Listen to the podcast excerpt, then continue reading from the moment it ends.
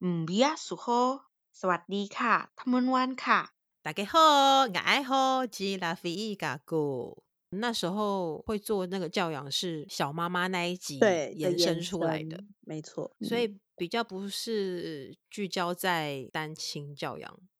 对，是离婚或者对离婚家庭离婚的家庭小孩子。那我们这一集就是替离婚的家庭的小孩发声，这样吗？可以啊。可是那离婚你有？但我就真的不能举例什么。对，看 望下望向我爸妈。哎、欸，好像也没有。没有，其实他们也是在我比较大的时候才有提到离婚的字。可是这离婚其实不是两个人，哦、就是都是生活啊。我觉得大部分的应该会有父母吵架，然后提离，就是讲到离婚的字，但是没有真的离婚吧？应该、这个、常常吧？对，应该大家都有这个经验。对，可是那个那种离婚好像大部分都不是不爱了，或者是怎么样，而是就是被生活给弄到快不行的那种感觉，就可能钱不够啊。然后，不然就是为了家庭教养啊，对不对？小孩应该怎样，应该怎样，然后两个在吵。不然就是我刚刚讲的钱不够，有可能是经济啊，或者是一方啊，就是可能一方工作，一方没工作啊，然后那一种的争执，而不会是就是比较不会像是那种刚谈情说爱那种我爱你，你不爱我了那种的那种。当然，对，所以怎么讲？我我想到我我妈第一次跟我那样讲，是好像我爸喝酒醉吧。哦，我爸，我爸喝酒醉，然后他会怎么样？哦，哦不不不不，因为我我其实是延伸到我我的家庭，因为我妈妈是新住民嘛，就是其实一开始来的时候，我的阿妈其实也没有对我妈妈非常的友善啦。以至于就是整个我我夫家对我妈妈的那个友善度也不是很那个。我们家因为一些原因，所以就变成说我爸跟他的兄弟姐妹都是不同的姓氏了。这是后来，嗯、所以就变成说就会有一些矛盾吧，就会变成说我妈觉得就是我爸那边的不接受。自始至终，虽然来这里已经三十年了，可是好像也没有真的接受。的那种感觉，然后再来就是我爸成了这个姓氏的唯一的后代，所以那时候我亲戚来来家里拜年，然后说了一句就是哦，你是假如呃 A 家的媳妇好了，然后他因为他改名叫 B 嘛，姓 B 嘛。所以他就说，哦，那个大嫂辛苦了，A 家媳妇啊，就是在厨房忙这样子。然后这句话就让我戳到，嗯、就是说 A 家媳妇，你不信，凭什么说你我我是 A 家媳妇？那你已经是姓 B 了，那你凭什么来 A 家吃年夜饭？这样就是、哦、对。然后就是我爸因为喝酒醉，然后就是就是他一开始也没搞清楚我妈在气什么，就觉得说我妈在赶客，把客人赶走这样子，把他的妹妹赶走这样子。然后就变成说，最后就是才说提到那个离婚那个词，可是那个离婚，也就是因为真的是这种争吵，其实这种争吵比什么什么生活啊、经济呀、啊、那些的更更为严重。这个是部分也有一就是文化吗？对，然后也也有文化有关系，像是泰国就不会是什么你家媳妇、我家媳妇、你家什么 A 家的。长媳什么 B 家的什么什么那种，因为因为这泰国不会有这种媳妇的这种，应该说不会去分那什么家什么家，这是中华文化，不是现在不是有什么林家啊、王家啊什么家，然后就会分王家媳妇怎么样怎么样，什么什么蔡家媳妇啊，可是泰国就不，因为不是这样子嘛，不是跟中国的，所以就是不会这样分说你是哪一家的媳妇。好。哦、嗯，这是文化差异吧，对吧？是没有，没有影响到其他的，对，争吵的，哎，反正就是夫妻争吵的原因百百种嘛，只是就是，所以只有那一次提到离婚，对，在我面前提到的是这样，他们在你面前试一下，我就不知道。所以那时候你多大？哎，我也蛮大的了，我也好像快大学了吧，还是大学？哦，快大学了，高中了。嗯，那你对那位亲戚有没有说什么？我妈有点负气，就说啊，反正都这么大，就理一理吧，这样的那种感觉。所以我也不知道说之前有没有，oh. 因为我完全是我是第一次听到。嗯。然后我对那个亲戚哦，就是就从小就不爽他们家了，所以所以就对，好哦，他们家就是致富致富的一家。好的，就瞧不起人就对了。对，然后都没有承认你妈然后怎样啊，怎样啊，这样子。哦，好哦，就是靠小孩在。对感觉大家应该都有这种 经历嘛，就是我家小孩来了，我家小孩子呢，什么我家台积电什么 什么什么东西的，对。然后呢，讲到这个，我就是想讲，就是可能现在也会有吧，但是就是以前可能更严重，父母或是家长会把资源投注在小孩子，讲得很好听，栽培，可是其实是希望就把它当商品，把它当股票一样在投资，有没有？嗯，把我资源都给你，然后你给我争气一点，为我们家争光。嗯、那小孩的，就是他，他是一个个体，他不是你的附属品，他不是个物体，他是一个人，独立的个体。那可是，嗯，我觉得到现在还是会有，就会习惯把小孩当做是自己的，嗯，是一个东西一般，是一个就是产品一般的附属品一般的，就觉得就是哦。你就是要继承我的意志，或是说你叫你读什么就读什么，然后你这样才可以替我们家争光，嗯、这样才有面子。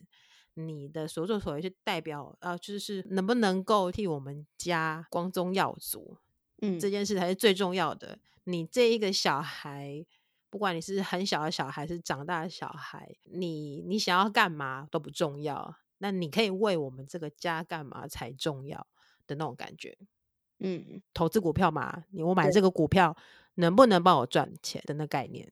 对，然后跌了在那边，对啊，就是崩溃，然后觉得自己说啊，你怎么可以这样子，这样，然后我真是太太失望了啊，什么啦，我真的是怎么会有你这种小孩？就开始在骂，对，我养你是要干嘛的？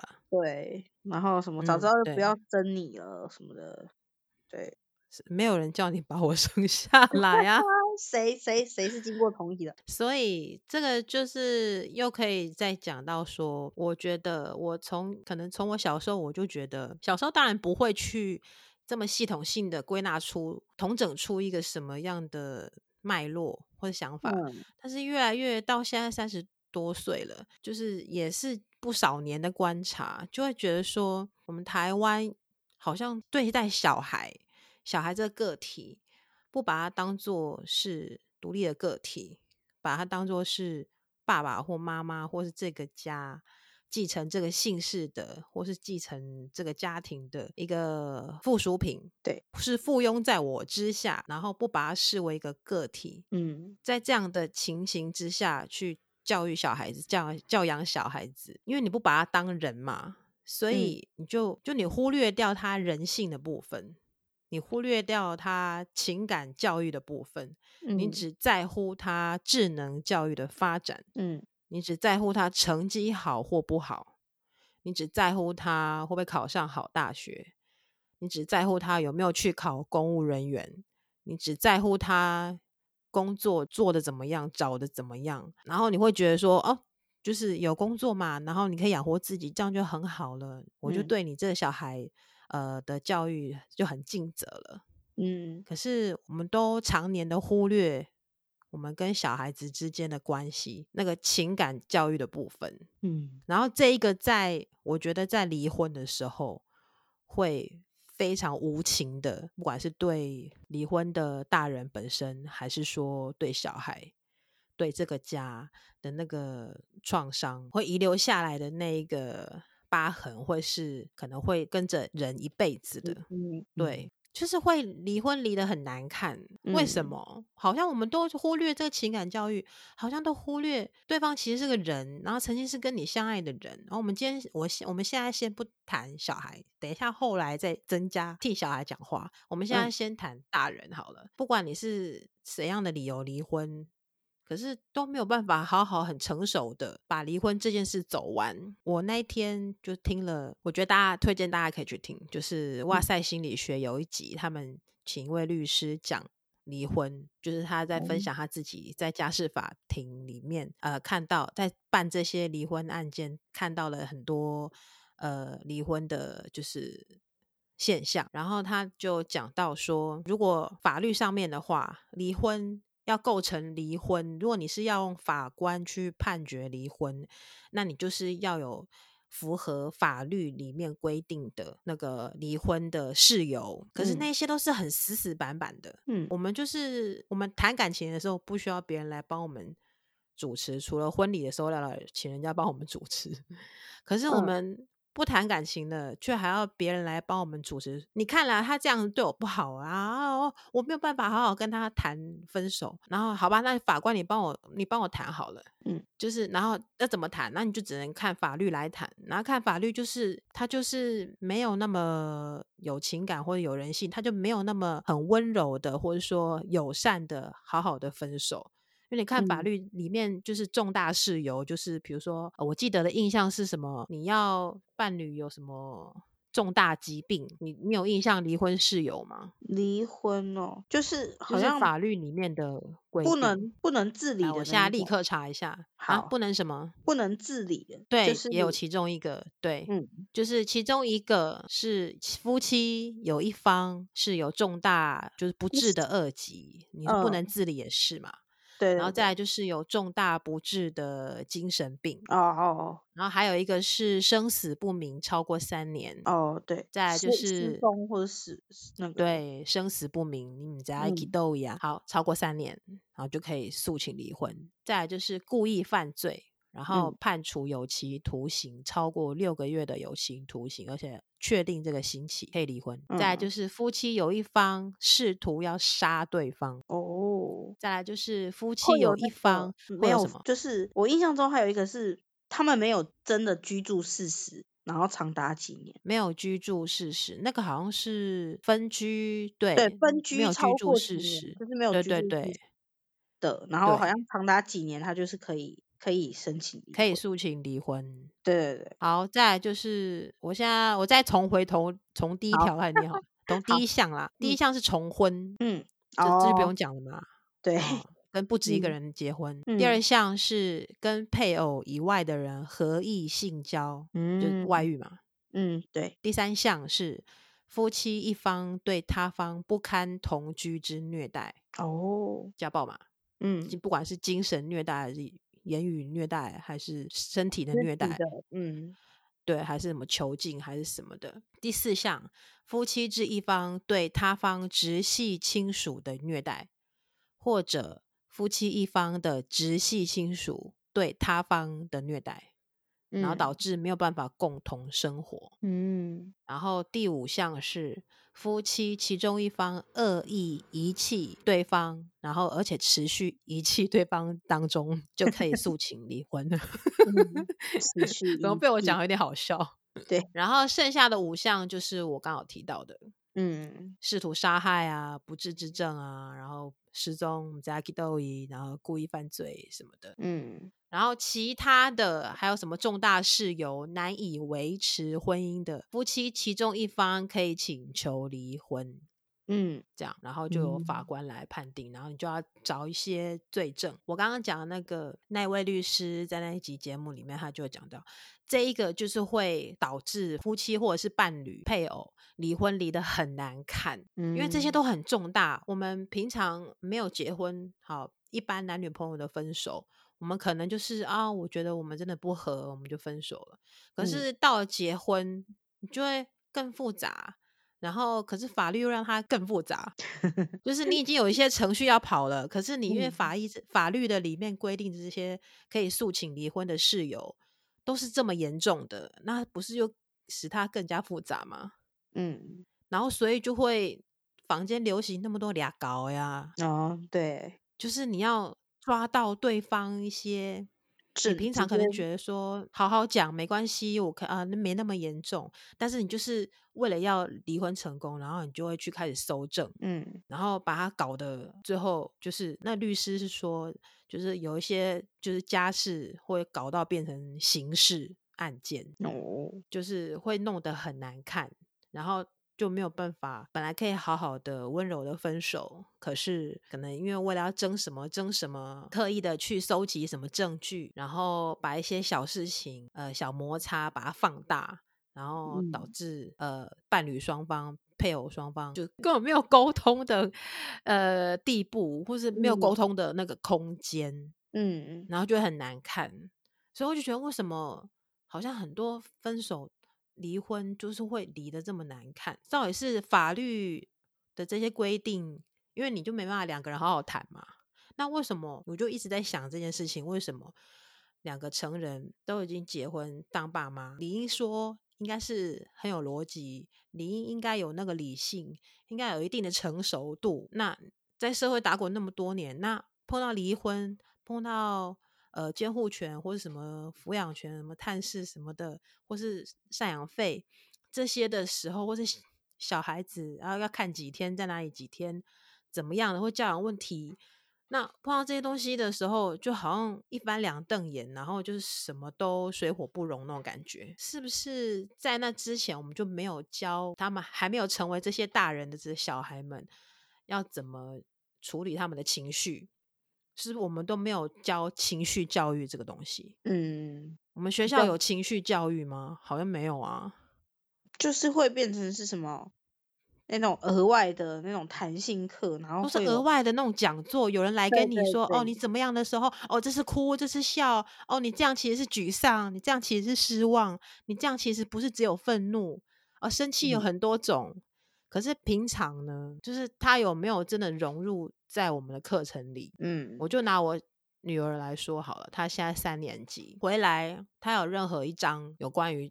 情绪教育的功课吗？或是报告吗？你觉得有没有？看起来感觉是没有。你自己 也现在也在教育的场所吗？对，你就不讲不你的特教好了。那你的高中呢？嗯、有吗？高中哦，高中我会自己把它加到我的课里面。可是，可是那是你自己会加。对，那是我自己会加。还有我知道的哪几个老师可能有加，但是他没有专门的课程，是不是？对，没错，而且那都是通常都是辅导师，就是你真的发生什么事还是怎么样，你才会哎严重到你需要去严重到我去寻求，我才发现原来原来我一直都没去处理，对不对？那他才是变成然后越坑越来越大。对，没错，就是这样。我就我想讲的是，我们回到我们现在开始讲小孩，还没有成为这些离婚离得很难看的大人之前的小孩。嗯，我们现在还是有蛮多个小孩，那可是我们给这些小孩的教育，不管是父母来自父母的，还是来自学校的师长的，来自社会的，有没有给他们这些？然后讲得很好听，情绪教育有没有让他们疏导他们情绪的呃方法？有没有教他们怎么去疏导他们的情绪？嗯，我女儿她在幼儿园的时候，有一位是实习生还是？外面的请来的讲师吧，做一些那种情绪教育的那些活动。嗯，幼儿园就这样。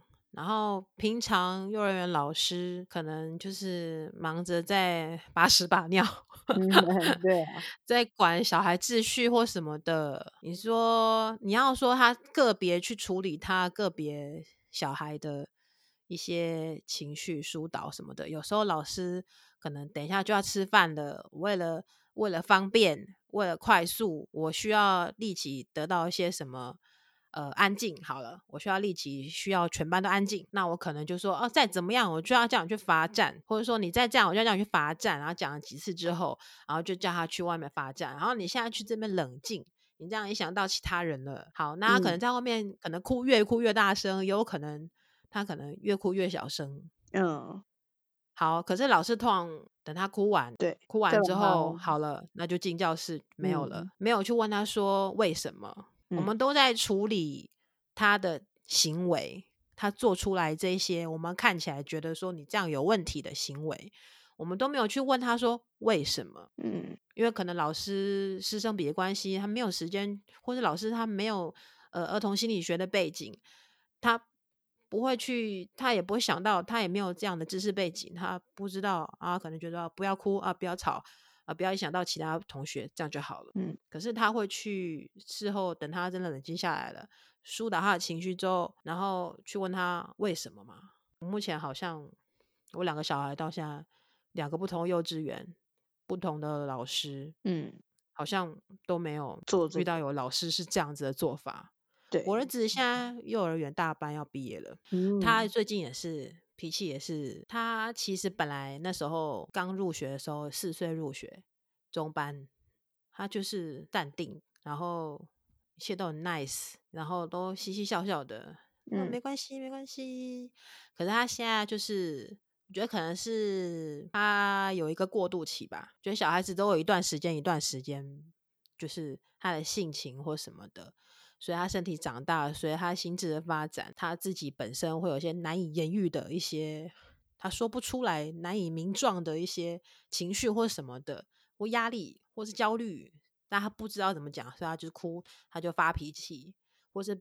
变得很敏感，我儿子最近就是这样。但是在家里，我可以引导他，然后可以去问他为什么，然后可以去让他明白说，这样的有这样情绪的时候，那你这样做，比如说哦，你这样情绪，然后你打了对方，怎样的方式会比你打对方还要好？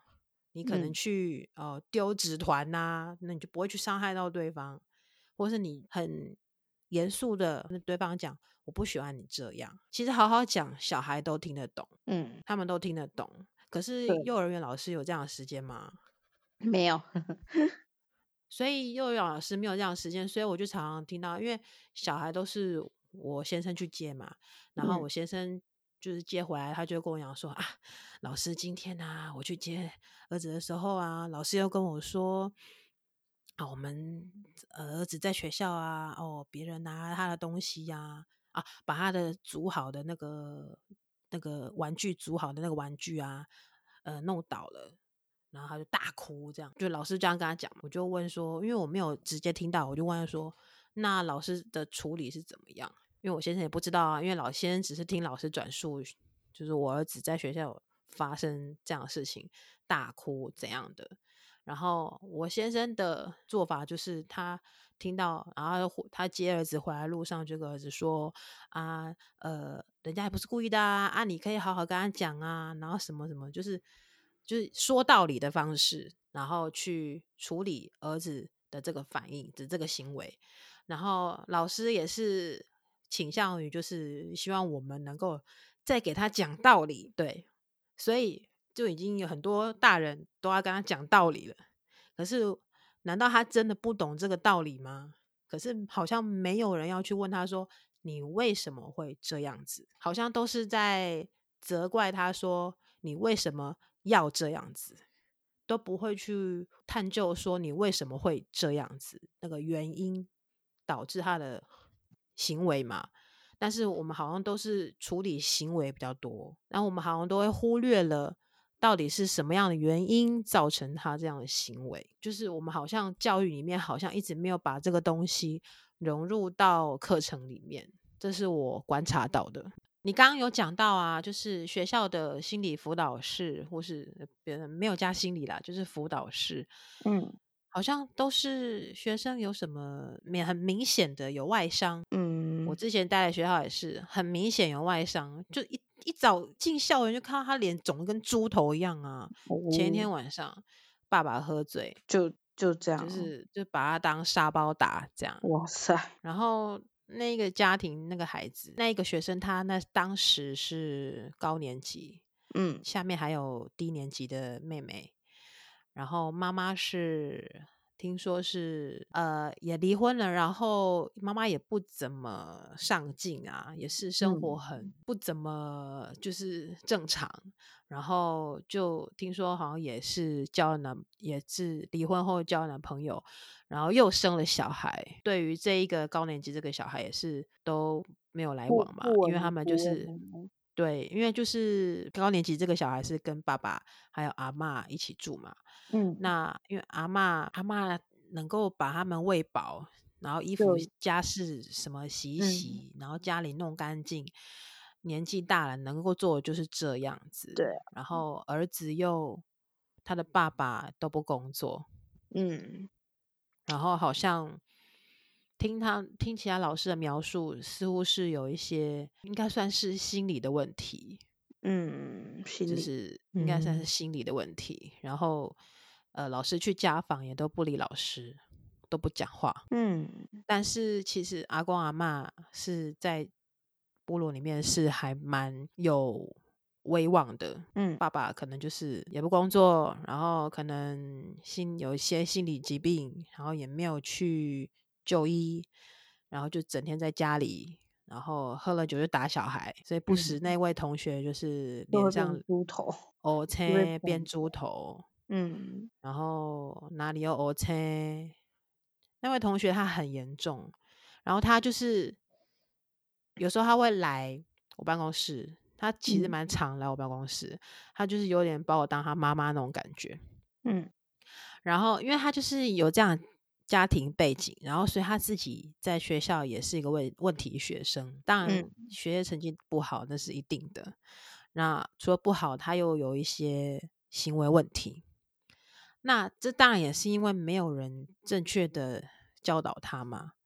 那学校表现表现不好，那他就只是一直处于被处罚的状态，都没有人去疏导他心里那一块，所以他就是越走越歪，心理就是心理创伤越来越多嘛。但他妹妹就很可爱，就是很天真，就低年级嘛，嗯，就。对啊，可是也是目睹家暴嘛，因为爸爸就是喝醉酒不爽就会坑小孩嘛。嗯，对啊，所以那个同学高年级那位同学啊，就有时候来我办公室找我，然后我就只是手这样举起来哦，你猜他的反应是什么？对不对？他闭眼睛，然后闪，闭眼睛，然后闪，然后手就要拿起来这样子。对，哎，我真的我也有遇到这样的小孩，真的。对，你会觉得说你干嘛？我怎么了？我说我没有要打你啊。我第一个我是没有这样讲，但是我就是、嗯、我警觉到之后，我就是之后我那就是有有这些问题的，因为不止一个学生，我就会在他们面前动作就会放慢。嗯，就不会突然手举起来，对，他们会吓到。对，有时候就在上课哦，你可能就是可能要分组啊，或者手势这样挥啊、指，就是一些那种你知道 辅助动作，他们也会吓到。对，就是你可以看到他们那个眼睛这样一直眨一眨，然后头会这样缩，这样，嗯，看了很心疼，嗯。可是我们好像没有学校，好像没有什么。就是没有那种辅导机制，嗯，你当然可能有一些那种什么呃学校免费的什么餐可以领啊，然后不至于真的饿肚子啊，或是我们那个校长很好，就是那些就是肯认真上进，然后但是家里大人很糟糕的，就是会帮，就是会付钱帮他们买早餐，嗯，就是他们去早餐店吃都不用钱。嗯，然后校长会月结，这样就会帮助几个学生，嗯、就是校长自己买单。嗯、那这些都只是物质上面的，对。那心理呢？心理呢？嗯，你说你刚刚说你那位就是会闪的那个学生是，也是特教的吗？嗯、对，也是特教。而且其实我遇到的不止一个会闪。对啊，对，所以其实有一些。对，是真的。我我现在回想，我小时候也是会闪的那一个，因为你妈妈也会打人嘛。对，对，会。所以其实是老师手举起来，我也是会先闭眼睛那一种。是哦，因为我在学校是不可能被老师打的。对，就是，所以我我但是在家里会啦。对，所以我其实我那时候手举起来，我看到他们眼睛闭起来的时候，我就想到我小时候。就其实应该就是真真的都是家庭，可是就是他们那时候我小小时候就是，其实应该大部分家庭就是，如果妈爸妈要管教，其实就是也是会有打的这一个嘛，打骂的这个。以前真的就是这样啊，以前台湾就是这样啊，对，不管你是什么族别，对，所以就是我我我自己也是经历这样，所以其实当我手举起来，我看他们闭眼睛，我就是想到自己小时候。可是我觉得，如果要打骂，其实也不是不可以，只是就是你真的是要在一个限度内，然后是是不是那种我心情不好就抓过来打的那种。然后，因为我自己也是打骂教育的那种，那时候我我我小时候我那个年代体罚还没有被禁啊。嗯，我好像也是国小，我国小时候才进吧，但但我还是被打了，因为被禁不可能那么快就都没有啊，啊到现在不是都还有体罚？对，就是零星几个学校还是有啊。嗯，以前那个时代打骂，然后那一个嗯时代的氛围，嗯。呃辛苦的时代，小孩子有办法在这样子虽然是打骂，可是生活又困苦当中去去学习要怎么自立，学习要怎么去生活，学到这些生活能力。可是现在慢慢的时时代也变了嘛，嗯。然后生活的步调也是很快，对，似乎你说打骂，而且资讯又又是处于一个资讯爆炸，然后又是现在的小孩都是网络世代，打骂真的好像只会让他们更排，越走越偏吧，更那个，因为现在有太多会分散小孩注意力的东西了。哦，对，荧幕到处都是荧幕。我自己小时候是电视儿童，你呢？嗯也是，对。可是电视儿童，电视那时候只有在家里才有电视啊。对，所以只要走出户外，就没有荧幕会分散你的注意力了。嗯，所以我小时候都还会就是就是很野啊，到处去玩啊什么的。嗯，啊，我是因为在客厅有电视，就是，所以睡觉就不会有电视，然后。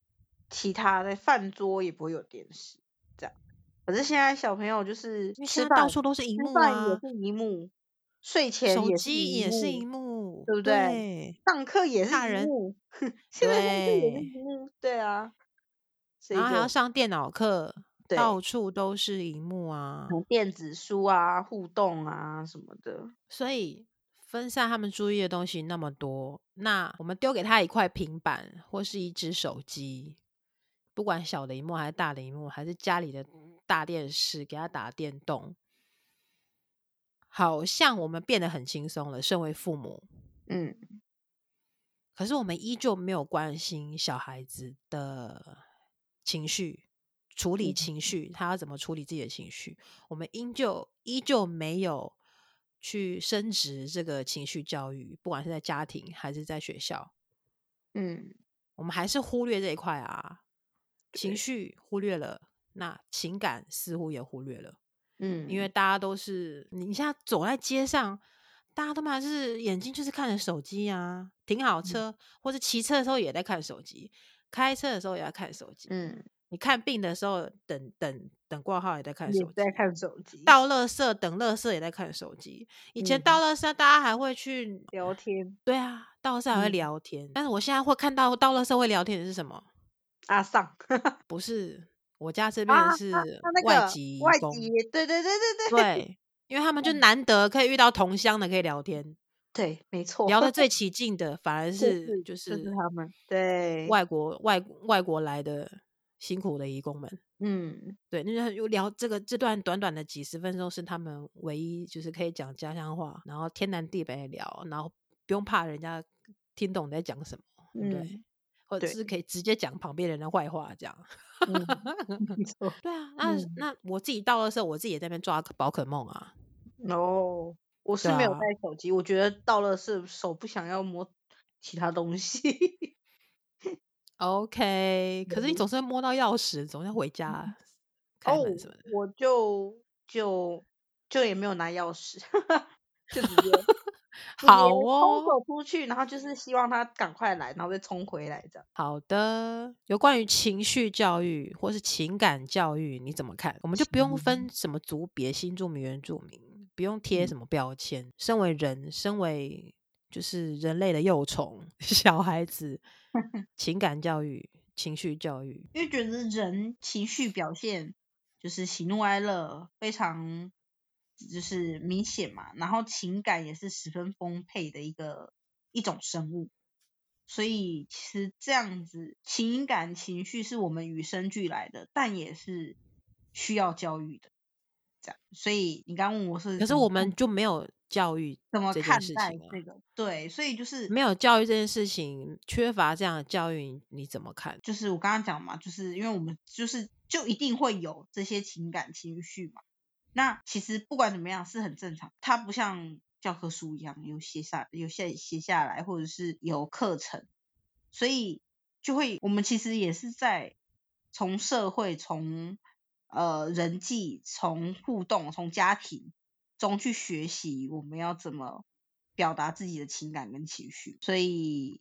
对，可是要是家庭功能不彰的，对，对，对，失能的家庭呢？对，其实就是后面我就是要讲，就是像，嗯、可是因为我们就是从人际嘛，从家庭，嗯，或从社会。那当你家庭出现问题，或是你的人际，对不对？你的交际，你与他人的互动的这个这个地方有缺失，或者是有出现问题的时候，那就会影响到你的你的这这一部分功的是功能。对，嗯，所以，然后或者是你在社会上，对不对？你你整个整个怎么讲？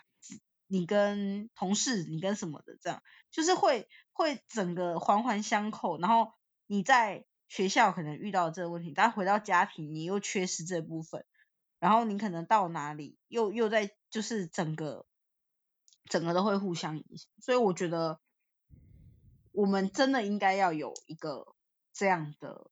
就是情感的、情绪的这个这个课程、这个教育，而不是只就是因为你看家庭的这样子功能就是缺失，然后导致整个就是有一种越滚越大的感觉，就是你已经家庭在这一方面有缺失，然后就会整个跟整个扩散，从家庭扩散到可能联想。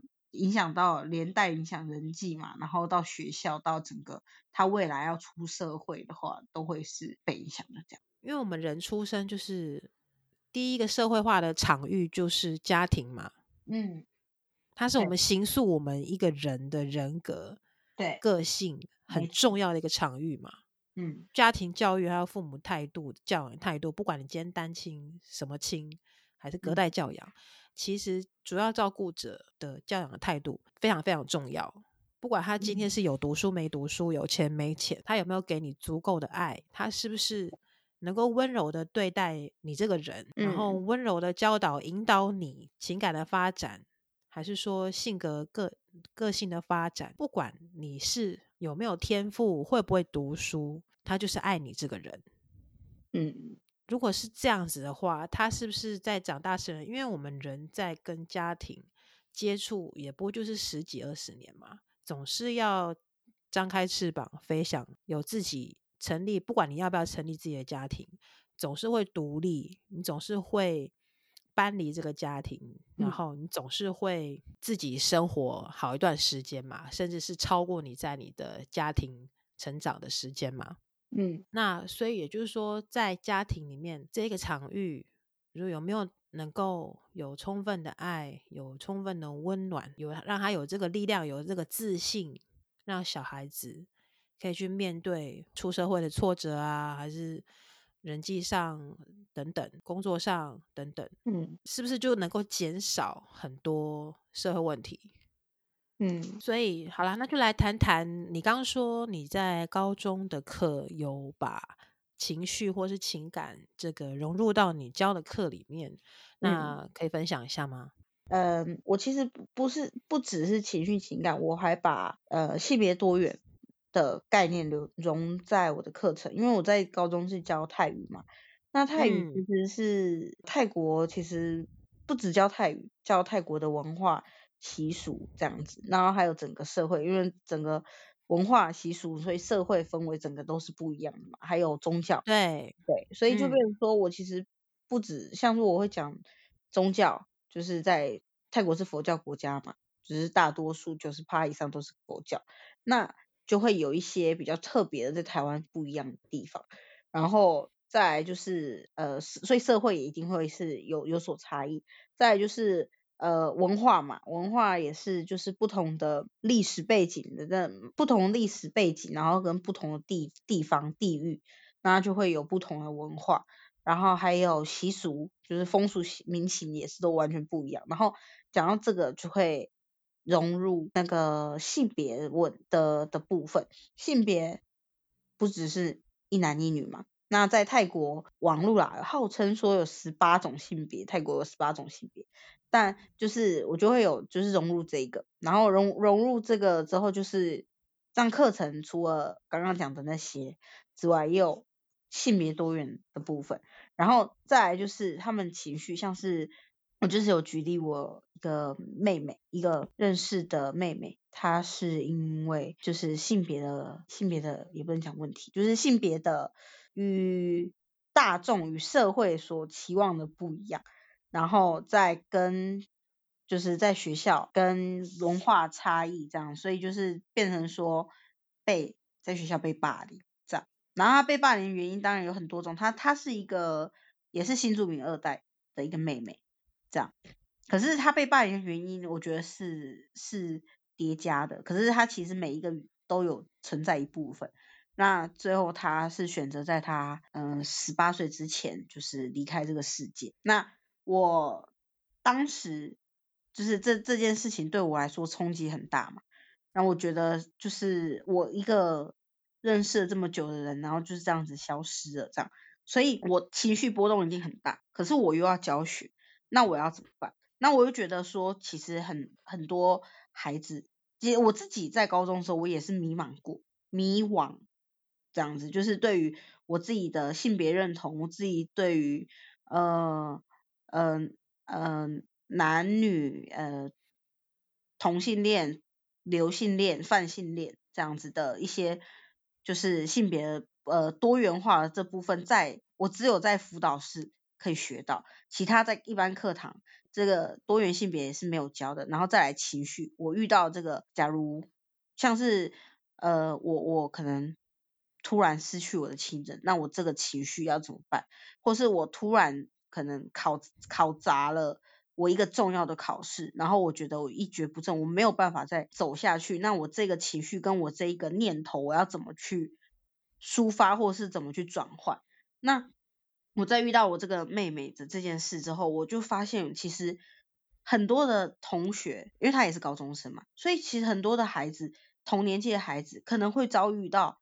同学的突然离世，或是同学之间的霸凌，或是同学之间可能对于性别的迷惘，所以我就把刚刚我讲的那个性别的课程中在里面，还有对于情绪，对于今天如果突然有什么什么情绪是你一时没有办法去解决负荷的，你很难过，还是你很你很生气很愤怒，或者是你你在你的家庭中可能。你爸爸对你有家暴，或者是你妈妈可能外遇了，什么？你对于你这些你没有办法直接舒坦讲讲出来的话，然后这都是你的情绪嘛，你的你的感受，然后你你要怎么去做解决？除了辅导室之外，其实你也可以有其他的方式，在课堂上可能用匿名的方式去写，因为我就有一个匿名的。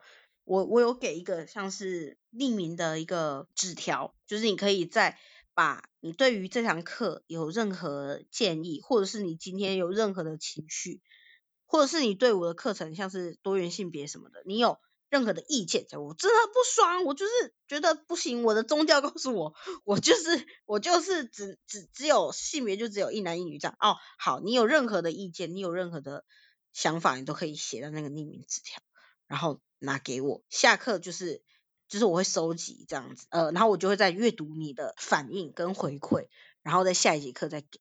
那其实这这件这个东西，在我高中的时候，我自己是高中生的时候，就有跟辅导师一起做一个叫做解忧杂货店。我不知道呃听众有没有看过解忧杂货店，但我们就是把解忧杂货店这一个这个书拿来应用在我们的。我们的辅导室就是在辅导室外面挂一个信箱，然后在你有任何问题，可能你今天跟好友怎样吵架了，或是你你可能对于哦，你可能我突然很喜欢一个学姐，可是我不知道那个喜欢是崇拜喜欢，还是其实是呃男女之间的那种爱的喜欢，然后你很疑惑，可是你又不敢直接来找辅导室的老师讲，那你就可以都用匿名的方式去。投在这个解忧杂货店的那个信箱里，那我其实就是也是沿用我自己的自身的经验，然后去做这件事。然后我觉得虽然我我的我的信都就是通常都是对课程或者是就是老师，我觉得我想要推荐哪一个泰剧什么的这样子的回信，可是我觉得至少我我在我的课程中加了这一个，让我的学生知道说他其实不只是把自己的情绪或感觉压在心里，或者是要去找芦苇，然后去找那个芦苇吼，然后不能找一个人可以诉说这样子。那你如果不够信任辅导师，你你还有一个，就是在泰语这一堂课，你还有一个这样的管道，可以去抒发你自己的疑惑，或者是对家庭啊，对呃人际之间的一些困难，都可以在这里这里去做抒发。这样，你刚刚讲那个解忧杂货店呢？嗯，Netflix 上面有那个连续剧剧哦，对，因为我是看书、嗯、看，呃，我我也有看过那个剧了。那时候就是，那你觉得剧好看还是书好看？书好看。书好看 OK，那我就别浪费时间看剧了。Thank you。没有，可是剧剧，我觉得剧跟书书好看，可是剧跟书都在水准之上。看剧会哭，看书不会哭吗？呃，看书会很感动，因为我觉得看剧它是压缩在两个小时嘛，因为它是电影嘛，我记得它是电影。所以就是他把一本书融成两个小时，嗯，我觉得有一些东西是没有讲讲的很清楚，嗯，对，所以我觉得书是，但因为那时候我是高中生，然后我刚好就是参与这个计划，那个辅导师他有刚好就是有那个计划，然后他就是帮就是让我们组成一个团队，然后去做这一件事情，然后最后送每一个成员《解忧杂货店》这本书。看到一个就是一把鼻涕一把眼泪这样，所以我觉得《解忧杂货店》这本书很值得看。然后我觉得《解忧杂货店》这个运作模式就是把信投过来，然后把把信投给一个陌生人，然后让他去帮你厘清，然后去帮你做抒发抒压的一个动作，我觉得是很棒的。在你真的不知道该怎么办的时候，就是除了辅导室，除了一九九五。哎，不是一九九五是什么？不对，讲错了，对不起。除了生命线这样子，对，或者是什么林老师电话之外，你可以有其他的选择。那其实，在课堂，因为我自己在高中，我自己当高中生的时候，就是很多老师其实都有在做这样的事情。在我的公民课，我的公民老师是我的班导，他真的也是在多元性别啊，在对同学的情绪的处理，他做了很多努力。他是一个天教天主教徒。可是我真的觉得他是一个很棒的老师，所以我以他为为榜样。我也希望我这泰语课，虽然我只是个泰语课，我只是一个礼拜两节课的泰语课，不会占他们太多时间，也不会常常见到他们。可是如果他们真的有困难或者是问题的时候，至少可以想到有至少有一个地方是可以去解决自己的情绪，或者是处理自己的感觉。感情的，对，或至少有一个说的地方，对，把这件事情抒发出来的一个去处，这总比你闷在心里还要好太多太多了。是，对，千万不要把不开心、悲伤、难过、生气这种负面情绪压抑在你心里面。你会觉得想一件事情很好笑，嗯、你同学踩到屎滑倒，你觉得超级好笑，嗯、你会憋在心里不笑吗？不会嘛？你光是听到我这样讲描述，你都觉得很好笑了吧？嗯，你就是想要把它笑出来。那笑是一个情绪，你为什么你可以很自然的笑出来？那悲伤或者是各种忧郁还是什么的各种情绪，也许不是那么好的情绪，为什么不让他有一个宣泄的出口呢？嗯，而且就是。汤姆湾是值得信任的人，他是不会把 你的信拿去卖给别人，这样子没有那么 心机那么重啦，没有地方卖，都自己对，没有人要买啊。但是他会照顾你的分享的东西。我还想要再讲一下，我就是你刚刚讲的解忧杂货店的这种做法，嗯，就是给学生有一个出口。那我之前也提供我就是。之前学校的一位高年级的学生，他也是父母离异，然后因为爸爸爸妈最终会离婚，是因为爸爸喝醉酒，不知道是跟妈妈的亲戚那边起冲突，还是怎么样？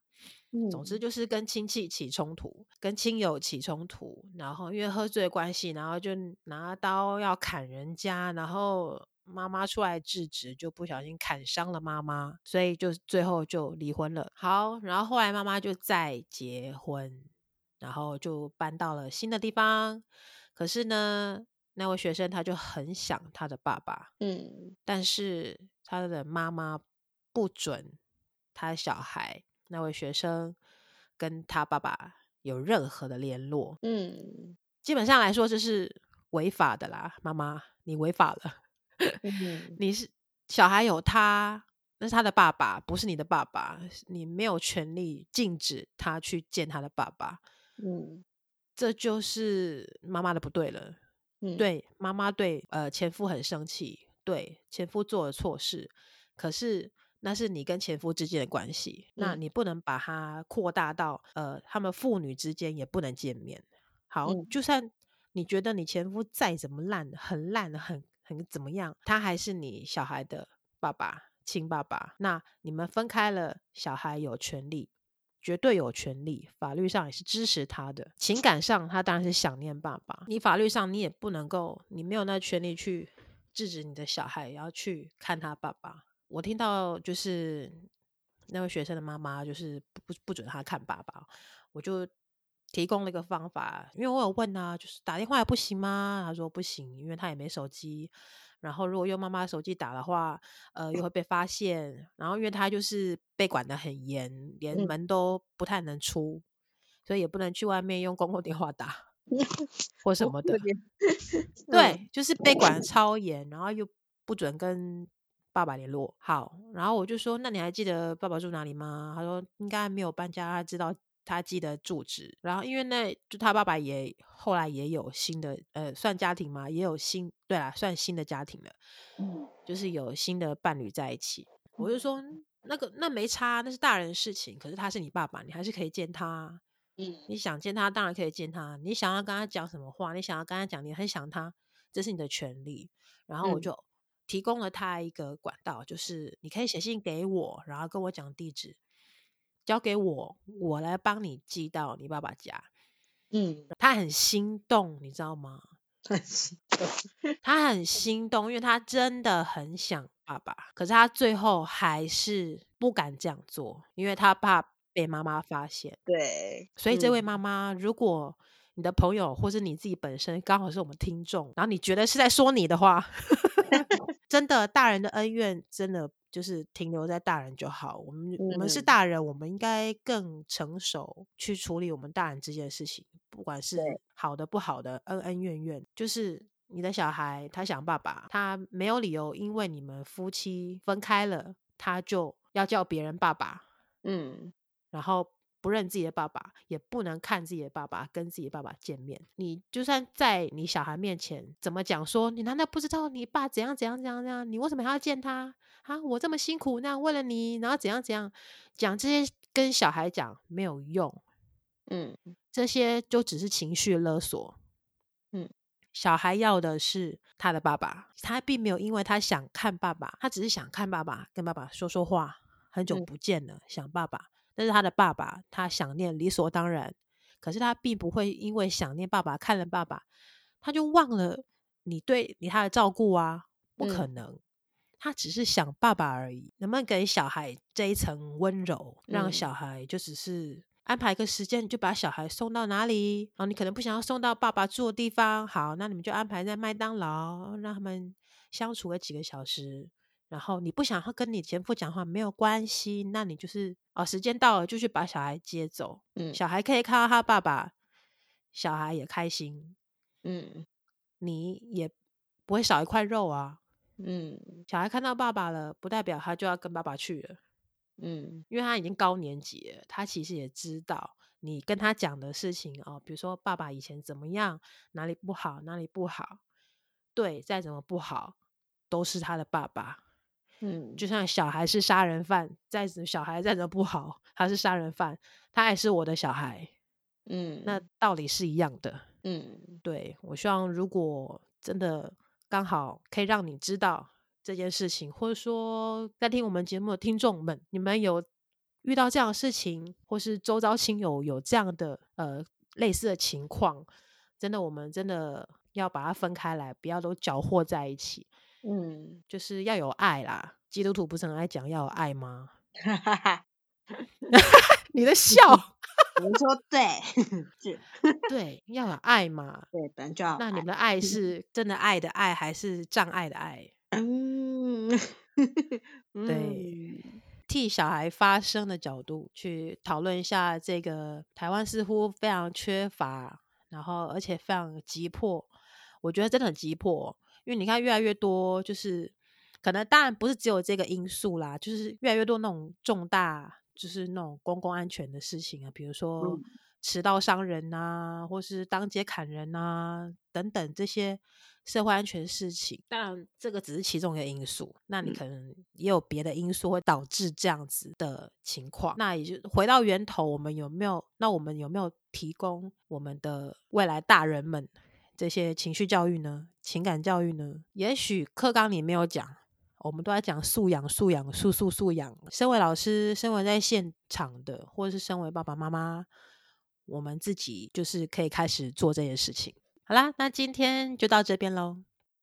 สวัสดี大汉，สวัสดีค่ะ，再会，阿拉勇。